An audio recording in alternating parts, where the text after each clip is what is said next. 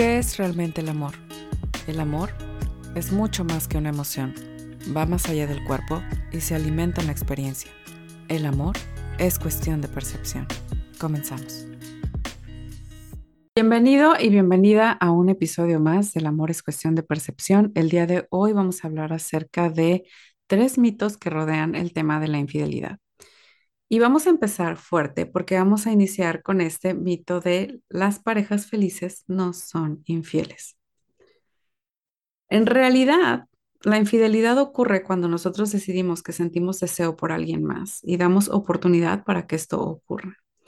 Puede que tengas una excelente pareja con una excelente conexión y aún así querer ir por la emoción, la novedad, el desafío, la excitación del oculto, la novedad de alguien Em, que no habías integrado en tu vida, la sensación de libertad que esto te provee, la sensación de irrumpir con el control que puedes estar experimentando, toda esta parte, ¿ok? Si pensamos, no, en nuestra relación todo va súper bien, eso es, esa es la razón por la que ocurre la infidelidad y la verdad es que no va a ocurrir, la realidad es totalmente otra. Em, las parejas felices pueden ser tan infieles como las parejas que no lo son y en todo caso si estamos metiendo un elemento de mucho, mucho drama, por así decirlo, para una pareja que está en un buen momento, en un momento de plenitud. Sin embargo, somos nosotros quienes decidimos si integrar una nueva persona o no, si darle ese espacio en nuestras vidas o no, ¿vale? Em, puede que tu relación por otro lado esté en crisis y una eh, parte como de mm, eh, estrategia para evadir, pues sí es darle entrada a alguien más, como para decir tengo tales problemas o esa es mi justificación incluso. Eso lo he visto mucho como una justificación, es que mi pareja y yo estamos alejados, discutimos mucho, hacemos esto, hacemos aquello, pero al final del día, independientemente de cómo esté tu relación, nosotros somos las personas que podemos dar entrada o no a alguien en, en, nuestras vidas, ¿vale? Entonces, eh, las parejas felices pues tienen mucha plenitud y es, obviamente es más difícil. Si yo estoy como con una persona y estoy bien y estoy plena y me siento súper feliz de estar en esa relación, es como querer cuidar algo a lo que, nosotros vemos que es, que es muy lindo, ¿no? Es como, no, no, yo quiero cuidarlo y no quiero... Em, que esto se fracture por alguna razón o que esto se me rompa, ¿no? Como pensándolo como si fuera una cosa.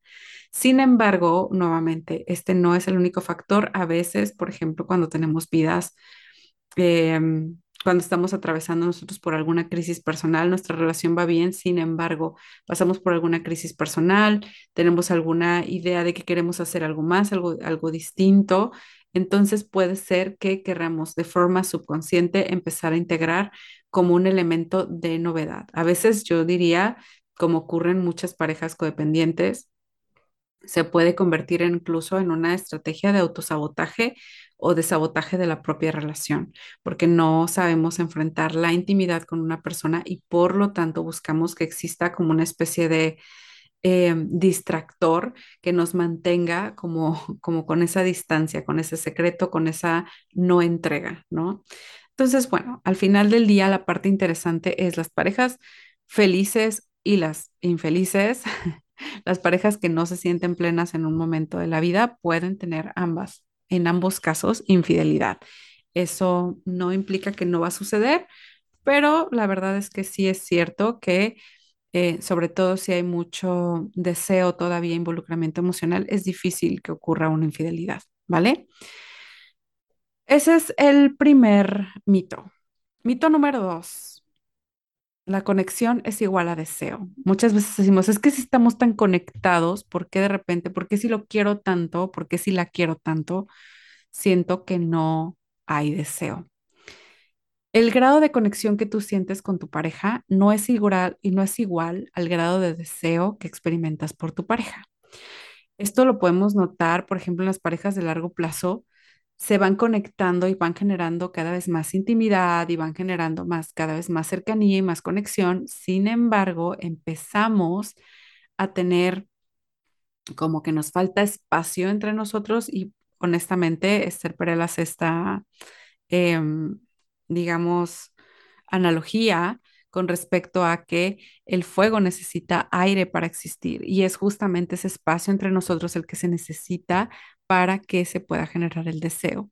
Como por qué desearías a alguien que está justamente pegado así contigo, ¿no? ¿Por qué desearías a esa, a esa persona? Son energías contrarias, son em, sensaciones contrarias el deseo se extiende hacia lo que no tenemos, hacia lo desconocido, hacia el misterio de la otra persona, hacia el descubrimiento, hacia la curiosidad que nosotros podemos empezar a experimentar por otro.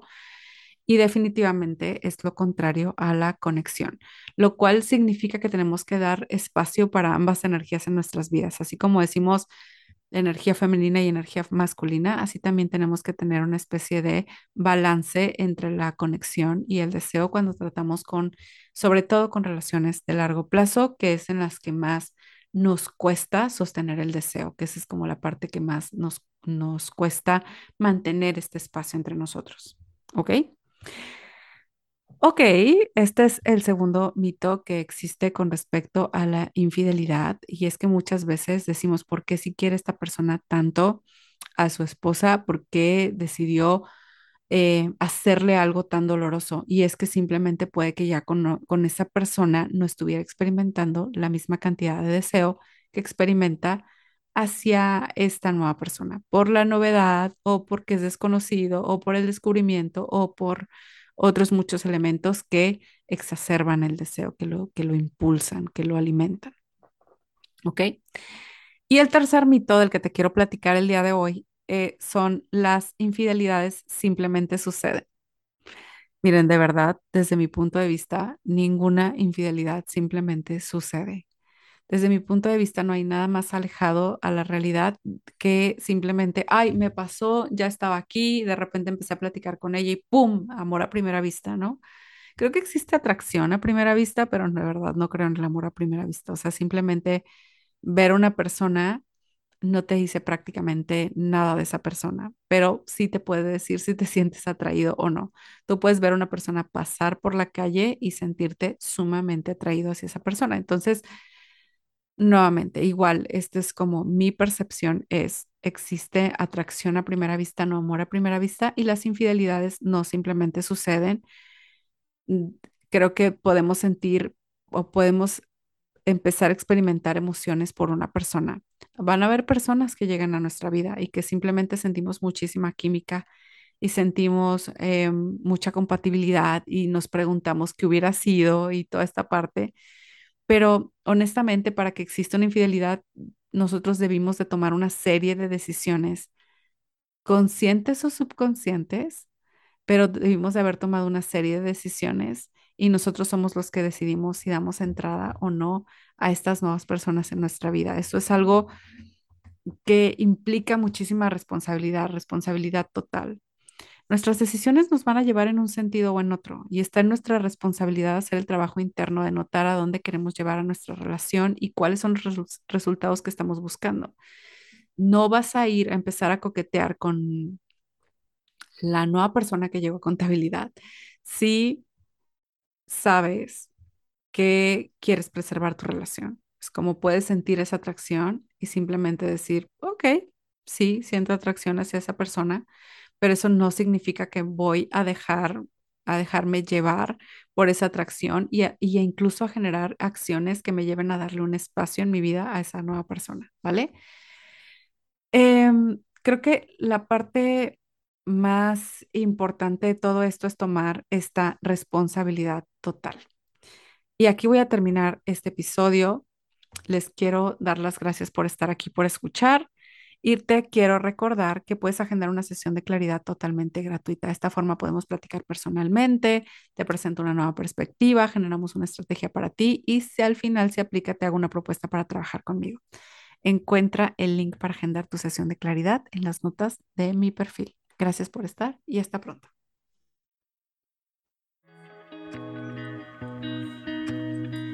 ¿Este episodio te gustó? Suscríbete para no perderte de nada danos una reseña en iTunes o comparte tomando una imagen de pantalla y etiquétame como arroba auralana y déjame saber qué te pareció. Gracias por escuchar. Hasta pronto.